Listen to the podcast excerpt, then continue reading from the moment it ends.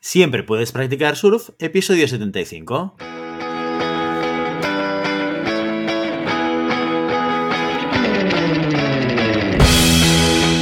Bienvenido y bienvenida a Siempre puedes practicar surf, el podcast semanal sobre recursos humanos. Nos podrás encontrar en iVoox, Spotify iTunes y en nuestra página web globalhumancon.com, donde también encontrarás más contenido en nuestro blog e información sobre nuestros servicios. Apúntate a nuestro newsletter y no te perderás nuestros webinars en directo o nuestras formaciones abiertas. Este podcast está pensado para profesionales de recursos humanos, gerentes o jefes de equipo, y podrás encontrar técnicas, consejos, ideas, conceptos y noticias sobre la gestión de personas, eso sí, con un enfoque práctico y aplicable. Mi nombre es Guillermo Cornet, presentador de este programa. Hoy, en Siempre Puedes Practicar Surf, hablamos sobre un tema que después de 74 episodios no habíamos tocado nunca, que es el liderazgo femenino y la diversidad en las organizaciones. Hoy, para hablar de estos dos temas, hemos conectado con una persona que está al otro lado del charco, en Ecuador, una profesional de recursos humanos, que no solamente nos aportará desde sus más de 10 años de experiencia dentro de la función de gestión de personas, sino que además nos hablará como una de las personas que han potenciado una comunidad de liderazgo femenino. Hoy, en Siempre Puedes Practicar Surf, tenemos con nosotros a Daniela Argüello. ¡Empezamos! Muy buenos días, Daniela. Hola, Guillermo. Un gusto estar contigo el día de hoy. Te agradezco por la invitación y encantada de poder generar valor eh, sobre este tema tan importante actualmente a nivel mundial. Mira, antes de nada, tenemos que explicarle a la audiencia cómo nos hemos conocido tú y yo, porque esto viene una historia a través de una red social y que nadie piense mal, ¿eh? Nos hemos conocido a través de Clubhouse, una, una plataforma, una red social de la que ya había hablado hace unos cuantos episodios sobre cómo utilizarla a nivel de recursos humanos con algunas ideas prácticas. Y justamente Daniela, Daniela Argüello, fue una de las fundadoras de la comunidad de recursos humanos que sigue activa hoy en Clubhouse y que eh, a través de esta comunidad pues tuvimos la oportunidad de conocernos y compartir eh, pues diferentes salas en, Clubhouse. Así que este es el, punto de partida. Y antes de empezar con el liderazgo femenino, cuéntanos un poco en qué punto está Clubhouse después de que eh, hayan salido a Android y que teóricamente pues estén en un momento de expansión. Claro que sí, Guillermo, muy bueno. Aprovecho también para invitarles a todos los que quieran unirse a nuestra comunidad tanto para generar valor como también para estar más en, un espacio de escucha. Generamos algunas salas semanales sobre diferentes temas de talento humano. Y realmente Clubhouse en, estos últimos meses ha tenido una interesante evolución porque creo que en principio todos los nuevos usuarios que empezamos del grupo de habla hispana, pues entramos con muchísimas ganas de agregar valor. Sin embargo, eso se ha ido regulando dado que esto se combina con, el resto de actividades que todos tenemos en el día a día. Así que eh, realmente uno logra encontrar salas de diferentes temas, pero ya no en el mismo volumen de participación, tanto desde el espacio de oyentes como desde el espacio de generadores de valor. Eh, aún así, les recomiendo igual entrar porque creo que ahora con el grupo de Android que se ha incorporado, tenemos un grupo nuevo de gente que se va a involucrar mucho en la conversación y en el debate de diferentes temas de interés. Habrá que estar muy atento a Clubhouse y, su desarrollo y seguir aprovechando estos espacios de comunicación. Que mira, dentro de todo tenemos un ejemplo práctico de cuál ha sido una generación de valor de, Clubhouse y es que personas que están tan alejadas geográficamente como tú y como yo se hayan podido conocer y hayan podido compartir diferentes tipos de experiencias. No lo he dicho antes, pero Daniela es, es de Ecuador, he dicho que estaba al otro lado del charco, que, pero claro, al otro lado del charco hay muchas cosas. Ella es específicamente Daniela es de Ecuador, lleva más de 10 años dedicándose al mundo de los recursos humanos y seguramente destacaríamos que, ha estado más de 7 años trabajando para una compañía muy conocida y reconocida aquí en España como es Telefónica. Eh, pero no vamos a hablar de Telefónica, no vamos a seguir hablando de Clubhouse porque me interesa muchísimo que me hables de esa comunidad que desde hace un tiempo estáis liderando y trabajando sobre una temática tan concreta y tan, tan de moda últimamente, eh, como es el liderazgo femenino. Cuéntanos, Daniela, un poquito más, ¿de qué va esto del liderazgo femenino? Sí, Guillermo, bueno, te comparto un poco. Em, yo he tenido la oportunidad de acompañar el tema del liderazgo femenino desde varios espacios, tanto desde la organización, donde hemos visto que hay una brecha importante, como tú mencionabas, eh, en una empresa de telecomunicaciones, donde probablemente exista más presencia masculina a nivel general por la parte técnica, que hay muchos desafíos de poder colocar mujeres en posiciones de liderazgo. Y cuando hablo de colocar, no me refiero a un tema de, ubicar por ubicar, por cumplir con una cuota, porque algunos países ya tienen definidas cuotas um, para poder em, cubrir mujeres en posiciones directivas. Aquí el desafío principal es lograr que las mujeres estén listas para poder tomar esas posiciones de crecimiento. Y al estar listas, también que se lo crean, porque finalmente hay muchos desafíos eh, para que las mujeres puedan crecer eh, en una organización. Y hablando no solamente de organizaciones, también en todos los aspectos eh, externos también. Actualmente tenemos un grupo eh, que salió también a raíz de Clubhouse que se llama Liderazgo Femenino Latam, en el cual nuestro principal objetivo es acompañar a las mujeres en ese liderazgo genuino, en que no solamente viene atada al rol profesional, sino también a todos los roles, quién eres y ese desapego que también tienes que generar a través de cómo conecto mi, parte laboral, cómo conecto mi rol de pareja, cómo conecto mi rol de madre em, para poder realmente encontrar en esencia lo que yo necesito. Entonces, nosotros hemos creado un espacio que sea seguro, en el cual entre mujeres podamos conversar y ayudarnos en ese camino. Pues como te comento, he tenido la oportunidad de trabajar desde los dos espacios porque creo que hay muchos desafíos, y al menos acá en Latinoamérica, todavía mucho por caminar y mucho por, por recorrer para dar oportunidades a mujeres que están listas y preparadas a asumir roles jerárquicos de mayor responsabilidad, pero que lamentablemente tenemos sesgos que evitan que demos la oportunidad a una mujer y prioricemos probablemente la participación de un hombre. Y esto viene mucho desde la perspectiva de sesgos como es una mamá, tiene hijos pequeños, realmente no va a poder lograr cumplir con las expectativas de demanda de tiempo que se requiere para este nuevo desafío. Sin embargo, cuando nos damos la oportunidad eh, de romper esos paradigmas que tenemos, podemos lograr cosas muy, muy interesantes a nivel de liderazgo. Creo que las comunidades donde tenemos diferencias de opinión, donde tienes hombres y mujeres, está demostrado y existe ya algunos business case donde eh, los indicadores demuestran que impacta positivamente los resultados también de las compañías. Pues no, puedo estar más de acuerdo con todo lo que dices. Yo eh, en alguno en algún podcast, no sé si en siempre puedes practicar surf o en, algún otro hemos debatido sobre el tema de la igualdad y, eh, yo creo que es clarísimo que tenemos una deuda pendiente como sociedad para garantizar que como tú bien decías, estos sesgos que no dejan de ser eh, unas trampas mentales que tenemos, estos sesgos cognitivos, no nos juegan una mala pasada a la hora de ser capaces de valorar el talento. El talento es una cosa que no está vinculado ni a un género, ni a una raza, ni a una religión, el talento va más allá de, esas características individuales que podemos tener o colectivas que podemos tener como sociedad eh, y, como proyecto, como empresa, como negocio, tenemos que ser capaces de ir más allá de, esas, eh, eh, de esos elementos superficiales de valoración, ¿no? Para, ser capaces de captar al mejor talento, como tú decías, Daniela. Aquí, por ejemplo, en España sí que tenemos una ley de paridad que de alguna manera obliga a las compañías a que en puestos directivos haya paridad hombres y mujeres.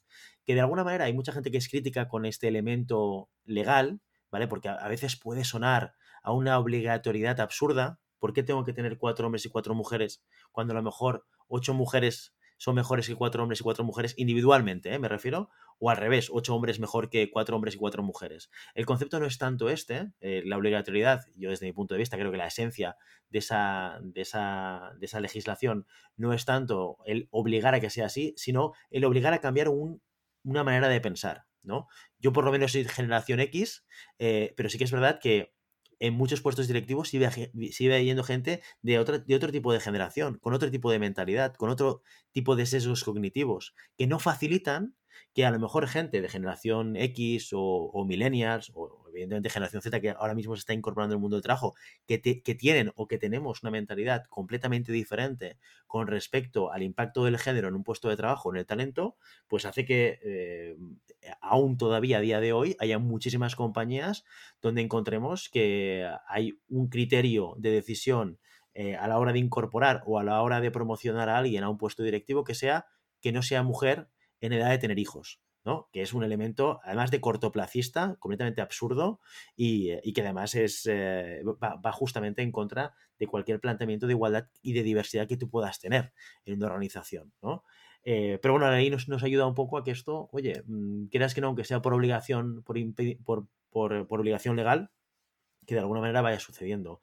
Dicho esto, eh, me gustaría hacerte una pregunta, porque tú, tú, hablabas de una cosa. Oye, nos enfrentamos como mujeres a determinados desafíos para ser capaces de, de poder demostrar nuestra valía o, de ser capaces de poder superar las dificultades que podamos tener para optar a puestos de responsabilidad en determinadas organizaciones. ¿Qué tipo de desafíos concretos o, qué tipo de desafíos son más habituales que te puedas encontrar con las personas con las que trabajáis en liderazgo femenino LATAM? Mira, creo que el, principal desafío eh, viene hacia adentro. ¿Y, qué quiero decirte con eso? Muchas veces nosotras mismas como mujeres eh, somos muy duras eh, y realmente no, no creemos que somos capaces. Es interesante porque se ha demostrado que muchas veces cuando hay un anuncio para una vacante eh, de nivel jerárquico eh, o de mayor responsabilidad, eh, y tú como mujer revisas los requisitos, si sientes que cumples parcialmente y que te falta algo, decides dar un paso al costado y no aplicar. Mientras que el hombre tiene mucha más autoconfianza y a pesar de no cumplir al 100% con los requisitos, igual y aplica porque se lanza a pensar que no pierdo nada y lo hago.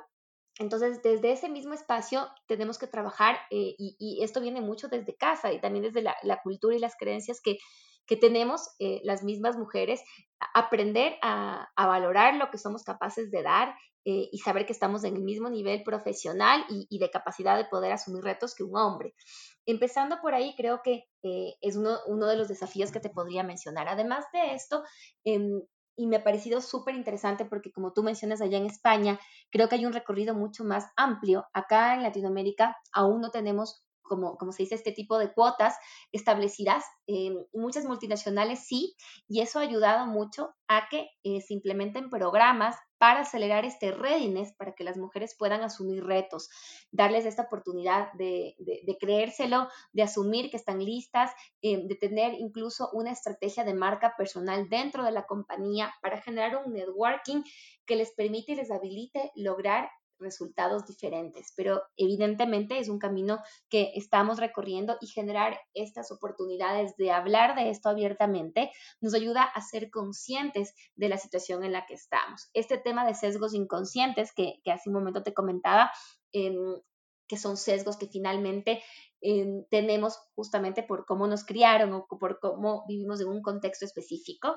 Cuando empezamos a trabajar en eso en las organizaciones, rompemos esas brechas porque permitimos que tanto hombres como mujeres valoremos de una manera distinta el talento independientemente del género al que, al que pertenezca. Entonces creo que ahora mismo hay muchas empresas que ya están dando pasos agigantados para poder em, generar conciencia y abrir no solo un tema de diversidad, como tú mencionabas, de género, sino abrir espacios mucho más integrados, no solo em, a través de lo que es generacional, a través de la gente que también tiene discapacidad, diversidad sexual, diversidad de género. Creo que eh, vamos muy encaminados todavía con muchos desafíos, pero pero avanzando. Justamente en esto que comentabas de, oye, el primer desafío es es creértelo, ¿no? Un desafío que tiene que ver con contigo misma.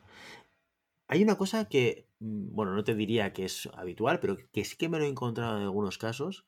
Y sin ser esto un estudio, eh, digamos, estadístico, es, más que nada basado en mi experiencia, en una sensación que he tenido, que me ha venido justo a la mente cuando hablabas de esto, eh, me he encontrado eh, en alguna ocasión mujeres menos dadas en defender un incremento retributivo que hombres.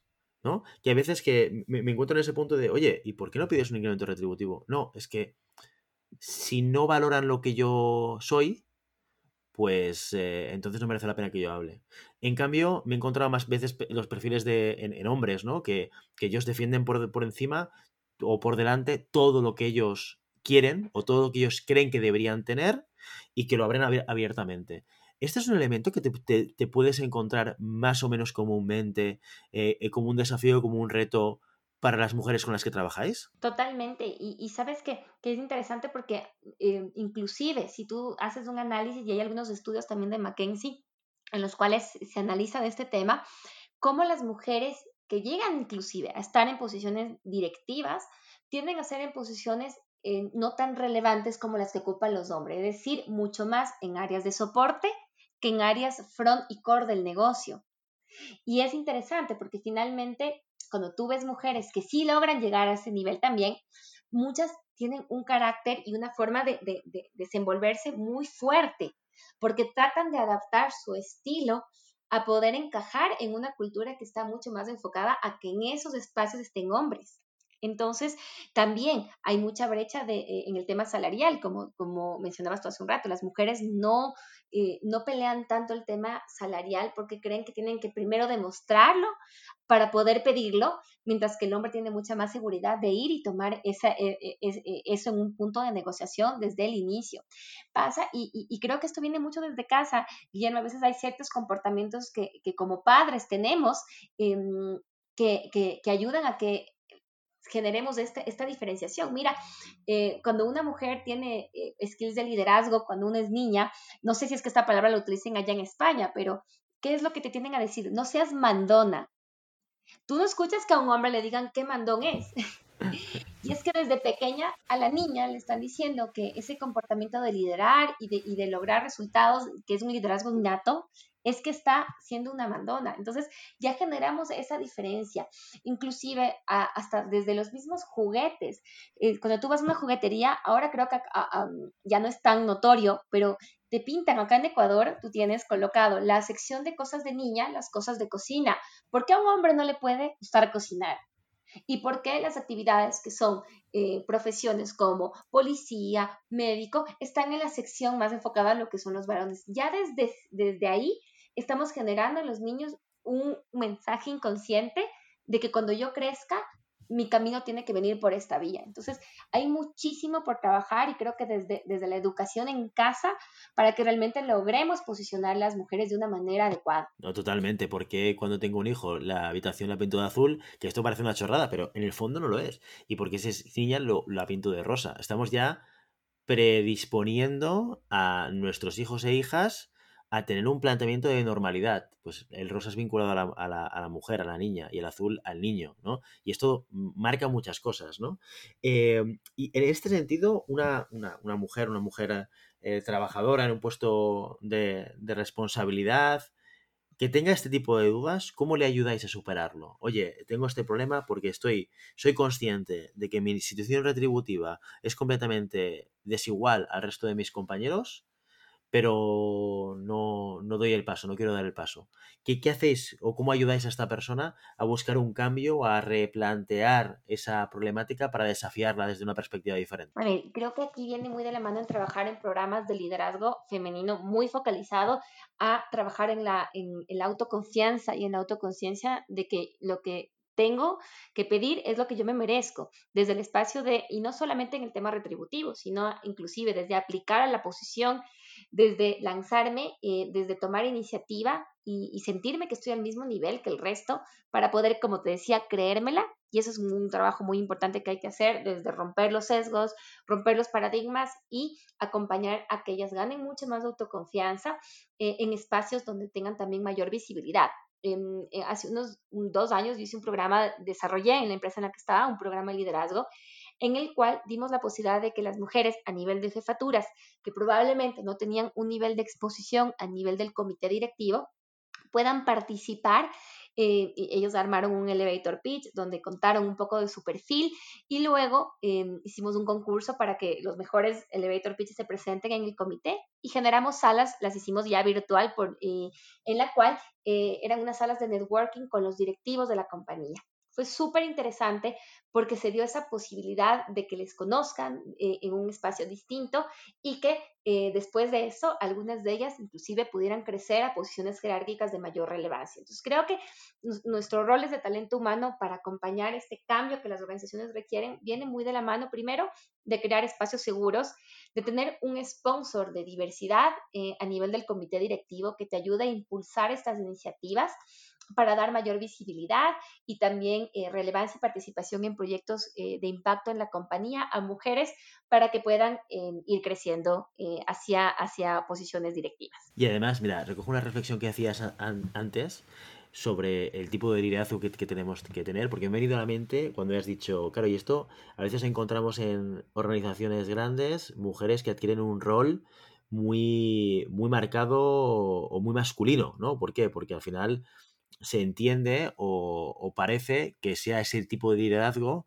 el que te lleve al éxito. Con lo cual, cuando yo me mimetizo con el liderazgo masculino, por, por etiquetarlo de alguna manera, me vuelvo más masculina, es una manera que yo tengo de poder demostrar que yo puedo estar ahí. Y me recordaba una película, una película antigua ya, ¿eh? no sé si la habrás visto, porque yo como yo soy del 80, no te he preguntado la edad y no lo voy a hacer, ¿eh? pero yo como soy del 80 siempre recuerdo películas de los 80. Había una película con Melanie Griffith y con Harrison Ford que se llamaba Armas de Mujer, esto en España, creo que en, Latinoamérica lo llamaron secretaria ejecutiva, que justamente era esta imagen, ¿eh? una, una mujer que para ir escalando tiene que un poco adquirir estas competencias más masculinas, ¿no? Y, justamente seguramente no es de lo que se trata. Se trata de también defender otro tipo de manera de liderar a las personas, ¿no?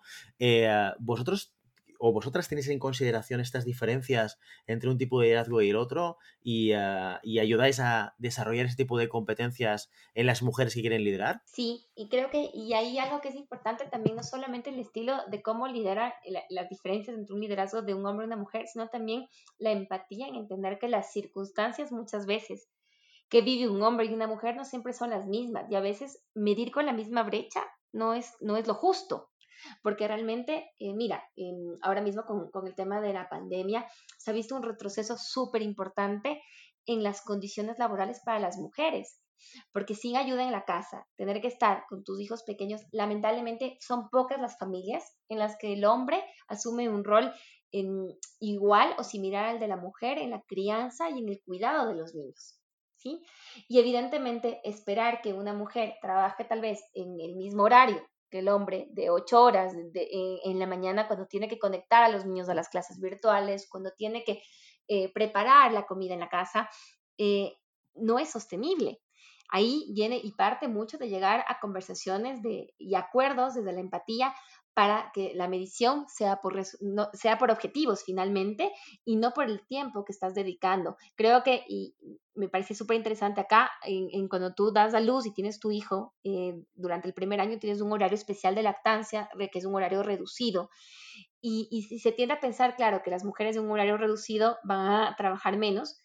Em, sin embargo, está demostrado que la, mamá lactante, por la necesidad de ir rápido, estar con su hijo y poder dedicar el tiempo que necesita, trabaja mucho mejor eh, en resultados que la que tiene que estar las ocho horas en la oficina. Entonces, creo que incluso no solamente es pensar en, cómo desarrollas las competencias para liderar eh, siendo hombre o mujer, sino eh, cómo desarrollas esa empatía para poder liderar equipos multidisciplinarios y equipos que sean eh, con muchas diferencias interculturales y diferencias de situaciones y contextos eh, diferentes. Y creo que eso he trabajado muchísimo desde la mano del tema de sesgos inconscientes, porque si nosotros ya entramos a hablar de sesgos, tienes un montón de sesgos, sesgos que vienen incluso por, em, eh, por empatía, sesgos que vienen por cómo te criaron, sesgos por cómo habla, eh, por eh, un montón de temas. Y cuando empezamos a trabajar en identificar todo esta, este abanico de sesgos que pueden existir, empiezas a generar y a desarrollar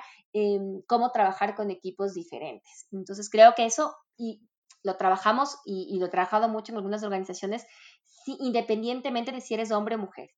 Porque ah, inclusive pasa mucho que la líder mujer tiende a penalizar más a sus colaboradoras mujeres a pesar de estar en una condición de género similar. Totalmente, totalmente. Oye, ¿y eh, me has dado alguna pista y me has dado algún ejemplo, más bien concreto, sobre algunas iniciativas que pueden hacer las personas responsables de gestión de talento en una organización? Pero me gustaría que eh, me, me explicases y nos explicases a todos los oyentes qué recomendarías para hacer para un departamento de recursos humanos, para una dirección de recursos humanos que se encuentra en una organización en la cual hay diferencias de, en la gestión de personas de, con, diversidad, ¿de acuerdo? ¿qué es lo que recomiendas para hacer como primeras etapas? ¿Qué, crees que es lo primero que debería hacer o qué crees que es lo primero que debería analizar si quiere encarar un cambio en la gestión de la diversidad en su organización? A ver, creo que en principio em, este es un rol compartido eh, y desde el área de talento humano nosotros acompañamos a orquestar ese cambio que la organización requiere. Por esto mismo es súper importante generar un equipo podría ser como embajadores eh, o influencers o champions, ya, ya, ya va tomando como que diferentes nombres eh, en cada país, pero que sean estos agentes de cambio de mucha influencia en las áreas donde están, que, que sean parte ya del negocio, no necesariamente de talento humano, y que sean con este grupo que se construye un plan de trabajo compartido para poder difundir los mensajes de diversidad, para poder activar las acciones y el plan de trabajo eh, que permita generar espacios seguros e inclusivos. Em, y, al ser multidisciplinario, tienes gente que, eh, que realmente se va a contribuir muchísimo eh, en, en, varias opiniones distintas. Y como te mencionaba, contar con un sponsor es súper importante. Creo que si nosotros hacemos acciones y no contamos con el compromiso y, con el convencimiento de que la alta dirección piensa que esto nos va a aportar y nos va a agregar valor, pues em, probablemente las iniciativas no, no logren perdurar en el tiempo y generar el impacto que necesitamos cuando tenemos este sponsor que nos acompaña y, nos ayuda como, como bandera a llevar que la diversidad, la inclusión nos va a ayudar a lograr resultados diferenciales, pues ahí logramos generar un impacto muchísimo más amplio. Y llevando indicadores, creo que lo que no se mide no se logra mejorar definitivamente y llevando indicadores no solamente a nivel compañía del comité de dirección, sino identificar hacia abajo cómo estamos a niveles de jefaturas, a nivel incluso conocemos el, el ejercicio de, sucesión y de identificación de talentos en la compañía, ver qué porcentaje tenemos de hombres, qué porcentaje tenemos de mujeres, en qué áreas tenemos mayores desafíos.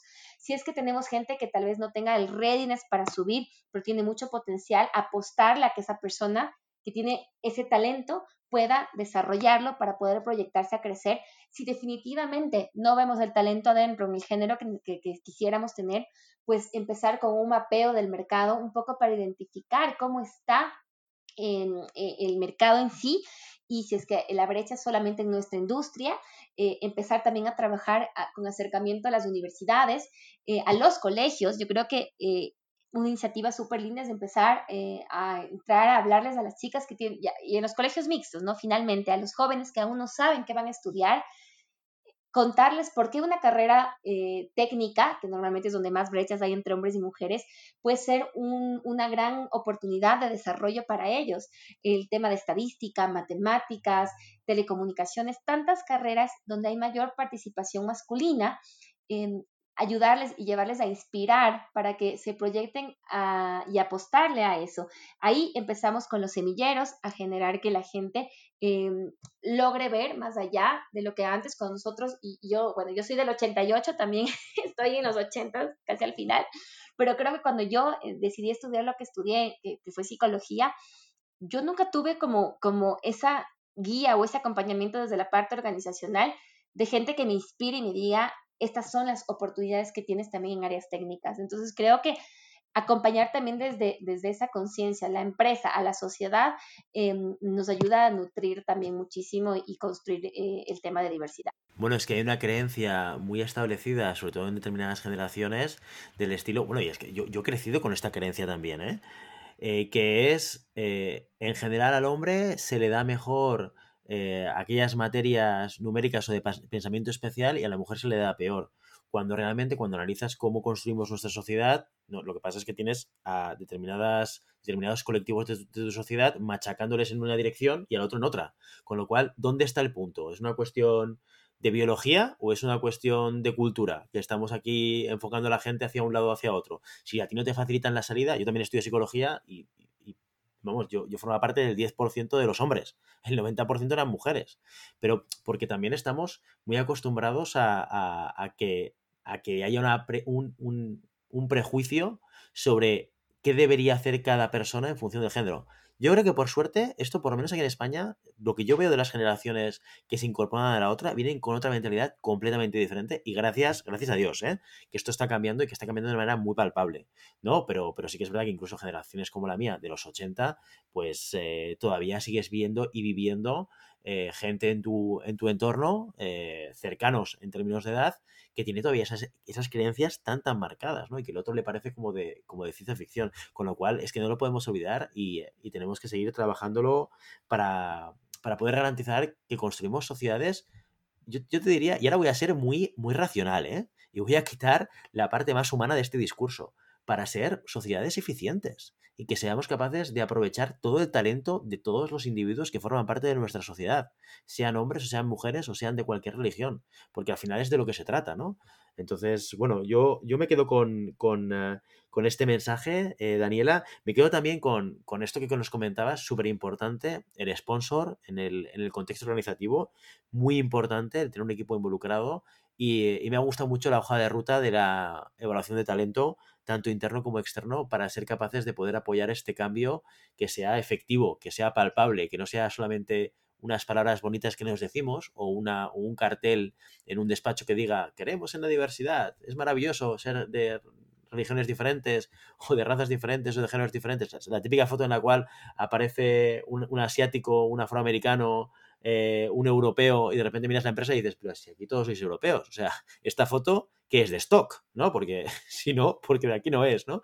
Entonces, que dejamos de, de pensar en esto como una imagen eh, ideal que colgamos una pared y que lo convertamos en realidad a través de estas palancas que sí que tenemos en, recursos humanos.